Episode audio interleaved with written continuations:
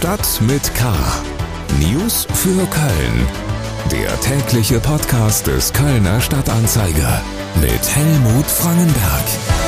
Herzlich willkommen zu Stadt mit K, dem täglichen Nachrichtenpodcast des Kölner Stadtanzeiger. Der offizielle Karneval feiert den 200. Geburtstag. Sie wissen das und er tut das mit vielen Veranstaltungen. Am Donnerstagabend ging es in der Öleports, also dem Domizil der Roten Funken, bei einer Diskussionsveranstaltung um das Thema Kirche und Karneval. Und da hat der Präsident der Roten Funken ein paar Statements rausgehauen, über die kräftig diskutiert werden wird. Mein Kollege Joachim Frank fragte Heinz-Günther Hunold unter anderem, wie denn der traditionelle Besuch des Dreigestirns beim Erzbischof noch in die Zeit passe. Und Hunold sagte dann, wenn er Prinz wäre, würde er mit dem Bischof keine Mütze mehr tauschen. Da die roten Funken das Dreigestirn stellen, könnte man das als inoffizielle Aufforderung verstehen. Und noch eine Forderung des Funkenpräsidenten ließ aufhorchen, es sei höchste Zeit für ein weibliches Dreigestirn. Außerdem plädierte er dafür, dass der etablierte Karneval ein bisschen politischer werden sollte. Na dann, Funke ob ihr Pass, lasst es krachen. Und das sind unsere weiteren Themen bei Stadt mit K am 28. Oktober. Mühsamer Sieg in Tschechien. Der FC wahrt seine Chancen in der Conference League. Kritik am Sicherheitskonzept. Anwohner und Wirte im Studentenviertel sind von der Stadt enttäuscht.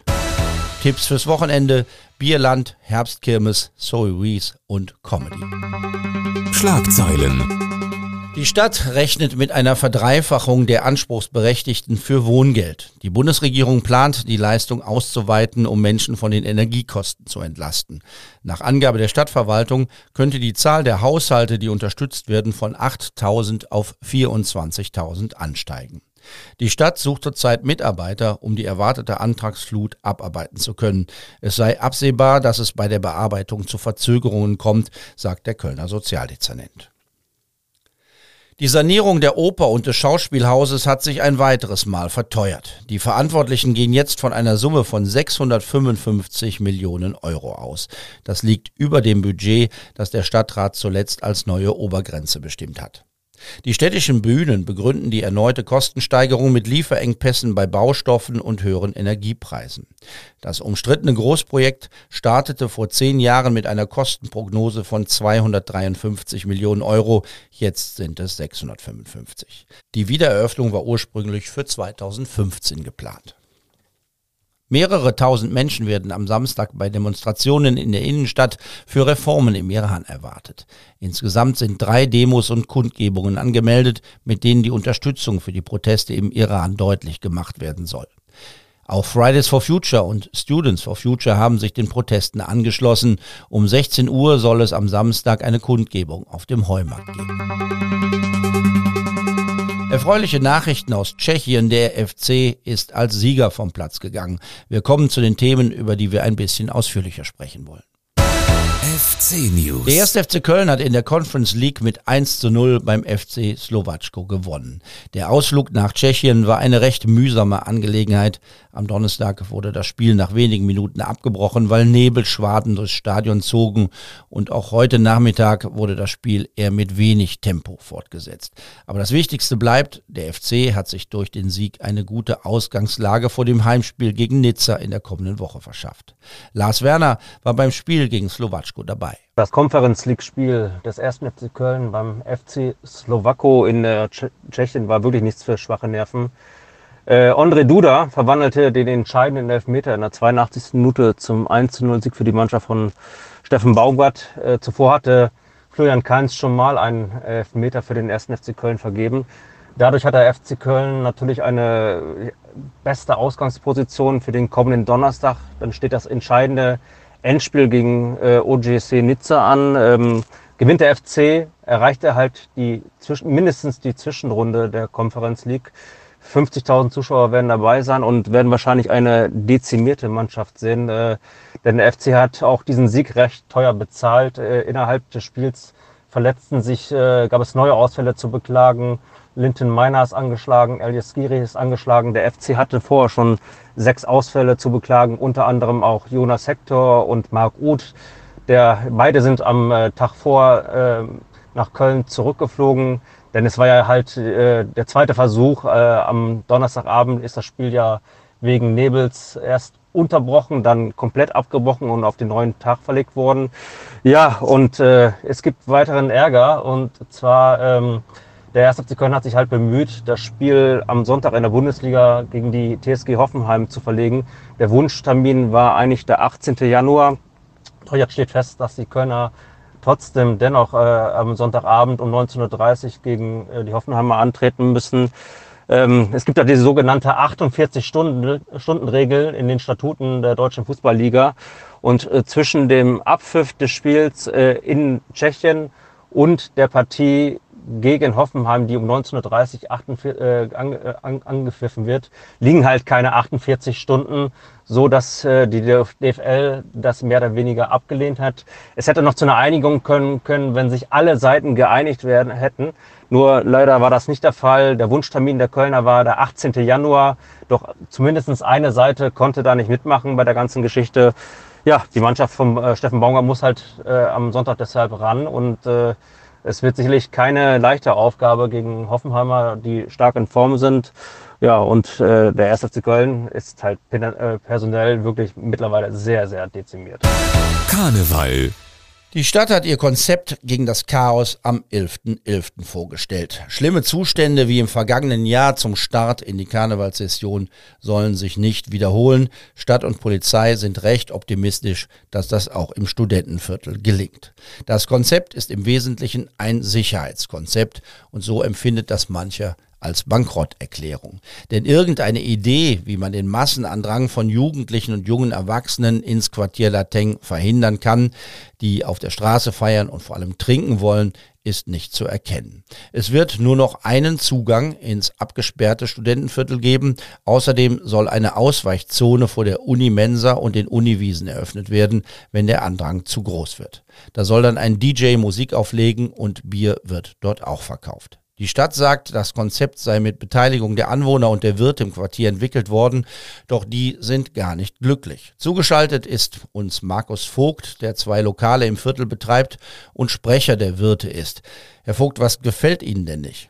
Unser Anliegen ist es ja, dass das äh, Konzept rein strategisch verändert wird, sodass man Maßnahmen trifft, diese ganzen Massen von doch sehr Jugendlichen Trinkern irgendwo anders hinzuleiten. Sondern das ist ja mit diesem Konzept nicht gegeben. Man setzt ja nach wie vor auf eine bespielte Entlastungsfläche. Das heißt, da wird auch dieses Jahr ein DJ sein, da werden auch dieses Jahr Boxentürme stehen, da wird auch dieses Jahr Bierverkauf stattfinden. Es wird ein eingezäuntes Gelände geben. Und das erhält natürlich die Attraktivität für äh, die Jugendlichen, hier äh, die, genau dieses Viertel anzusteuern, äh, in vollem Umfang aufrecht. Und das ist es ja, was wir eigentlich nicht wollen. Was bedeutet das für die Wirte, die äh, vielleicht in der Kneipe feiern wollen? Wir waren früher ein Viertel mit heterogenem Publikum. Klar, wir hatten auch jugendliche Feierer hier. Die hatten wir genauso wie in jedem anderen Stadtviertel auch. Die waren früher so über das Stadtviertel verteilt. Wir hatten viele Studenten. Wir hatten junge Erwachsene, Berufstätige. Wir hatten äh, Leute, die waren Ü30, Ü40. Also es war eine heterogene Sache. Und dadurch, dass wir mittlerweile sehr gezielt ein Programm hier fahren oder beziehungsweise die Stadt hier ein Programm fährt, ähm, das genau eben aber wirklich die, die Leute anspricht, die es umsonst und draußen und möglichst regelbefreit haben wollen, äh, haben die alle anderen verdrängt. Die sind einfach am ehesten hier, Ne, die machen den Laden hier voll, also die, die Straße, ja, und äh, dann, wenn andere Leute erst anfangen, sich auf den Weg zu machen, ist hier schon alles abgesperrt und voll von Jugendlichen, dann kommt ja kein anderer mehr rein. Das wissen die mittlerweile nach fünf Jahren und deshalb gehen die von vornherein woanders hin. Also wir sehen hier im Prinzip keine jungen Erwachsenen mehr. Wir sehen hier im Prinzip eigentlich nur noch Jugendliche. Und das ist natürlich für, für einen Kneipier ein schlechtes Ding, weil das sind Leute, die können mit Alkohol in großen Mengen schlecht umgehen. Äh, abgesehen davon, dass sie sich natürlich auch äh, schlecht leisten können. Das ist naturgemäß, dass die, das Budget da eher klein ist. Und das ist aber auch ein Problem für die Anwohner, weil wenn sie äh, da äh, ja, 3.000, 4.000 von haben, dann ist das schon hart genug für das Viertel. Wenn sie aber 30.000 davon haben, äh, dann machen sie hier gar nichts mehr. Dann ist das hier eine, eine Zone des Grauens, ja, ähm, das keinem der Beteiligten hier mehr irgendwie Spaß macht. In dem Konzept steht ja drin, dass wenn man eine Eintrittskarte hat für ein Lokal, dass man dann auch an anderen Stellen unkompliziert reingelassen wird. Ist, ist das möglich überhaupt in der Praxis? Können Sie sich das vorstellen?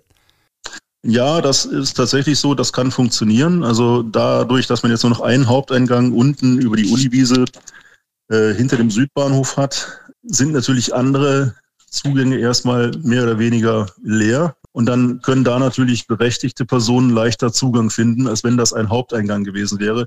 Das, heißt, das, ist natürlich einfacher geworden. Hm, das heißt, jetzt müssen alle Kneipen sich schnell was überlegen und Veranstaltungen mit Eintrittskarten auf den Markt werfen. Dann könnte es funktionieren. Ja, das ist, wird man gerne so darstellen, ist aber in der Regel nicht möglich. Also nicht unbedingt für alle. Es gibt Kneipen, die sind von ihrem Publikum her karnevalsaffin und die können tatsächlich, wenn die drei Monate vorher einen Vorverkauf irgendwo starten, äh, ihren Laden halbwegs füllen damit. Ja, das wird nie so voll werden, nie mit, mit so viel Druck, als wenn sie das, äh, äh, als wenn sie die komplette Straße gut gefüllt mitnehmen würden, aber es geht. Ja, äh, jetzt haben sie aber viele, viele Kneipen, die sind in ihrem Alltags- und Regelbetrieb nicht karnevalsaffin. Dann sind das natürlich Läden, die können in ihrem Stammpublikum Kartenvorverkauf für Karneval machen, wie sie wollen. Das wird ihnen nichts bringen. Die sind darauf angewiesen, dass sie im Karneval ein vernünftiges Laufgeschäft haben. Sie sitzen auch am runden Tisch, an dem diese Dinge ausgeheckt werden und besprochen werden. Man hört die Sitzung, ähm, die letzte, wo das Konzept vorgestellt wurde, es sei sehr turbulent gewesen. Ja, als das Konzept vorgestellt wurde, erstmalig Ende September, die war sehr turbulent, die Sitzung. Da haben sich eigentlich unisono alle sehr entrüstet nach ein paar Wochen später äh, der einen oder anderen Erläuterung und dem einen oder anderen Goodie, was man den Anwohnern noch gegeben hat, die vielleicht tatsächlich in, in manchen Nebenstraßen jetzt etwas ruhiger den Karneval verleben können, war es jetzt auf der letzten Sitzung zwar immer noch nicht entspannt, aber etwas ruhiger. Es hat nichts, äh, ändert nichts daran, dass wir uns da äh, sehr vehement gegen ausgesprochen haben und sehr, sehr deutlich beklagt haben, dass einfach die strategische Ausrichtung dieses Konzeptes immer noch dieselbe ist.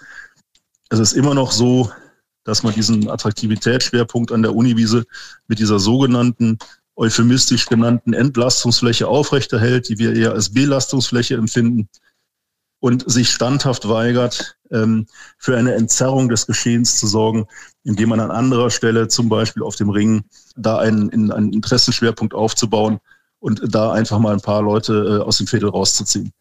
Herzlichen Dank, Markus Vogt, Vorsitzender des Vereins Gastro Quartier Lateng, zu den Plänen der Stadt für die Eröffnung der Karnevalssession am 11.11. .11. im Studentenviertel. Wochenende. Wir starten in ein Wochenende, an dem man unheimlich viel unternehmen kann, wenn man will. Das Wetter wird fast sommerlich, vor allem am Sonntag ist uns viel Sonne versprochen worden. Dazu Temperaturen von bis zu 25 Grad. Da kann man Ausflüge und Spaziergänge planen. Man kann einen Besuch auf der Herbstkirmes in Deutsch empfehlen. Und wer es gemütlicher mag, schaut mal beim Bierfest der KG Ponyhof vorbei. Der umtriebige Verein aus der Südstadt verwandelt das Gartenprojekt Neuland in ein Bierland.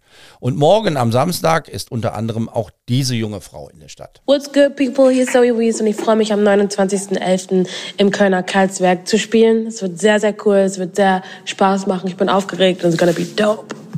Zoe Wees spielt im Karlsberg. Die Hamburger Sängerin mit einer spannenden Karriere von den Voice Kids zum Welterfolg.